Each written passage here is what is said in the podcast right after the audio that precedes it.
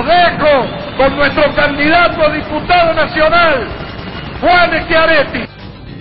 Ahora es tiempo de salir y recuperar allá en Buenos Aires lo que siempre fue la alegría.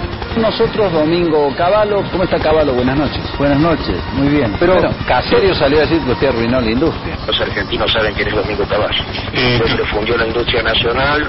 Sí, justamente con un secretario de Industria que es el jefe, el, el candidato de ellos, ¿no? Que es Chiaretti. Claro, porque estaba Chiaretti.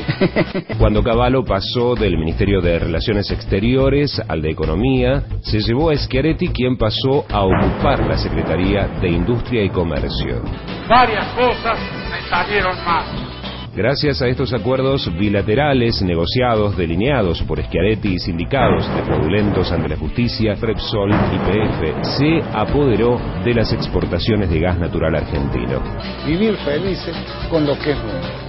Se exportó casi una cuarta parte del gas natural que Argentina consumía internamente, sin contraprestación de ningún tipo. Vivir felices con lo que es bueno. ¿Usted privatizaría IPF? IPF se privatizó de una manera ejemplar. Y fue una empresa que nos permitió que aumentaran las reservas de gas, aumentaran las reservas de petróleo, que tuviéramos no solo autoabastecimiento, sino que llegáramos a exportar gas a los países.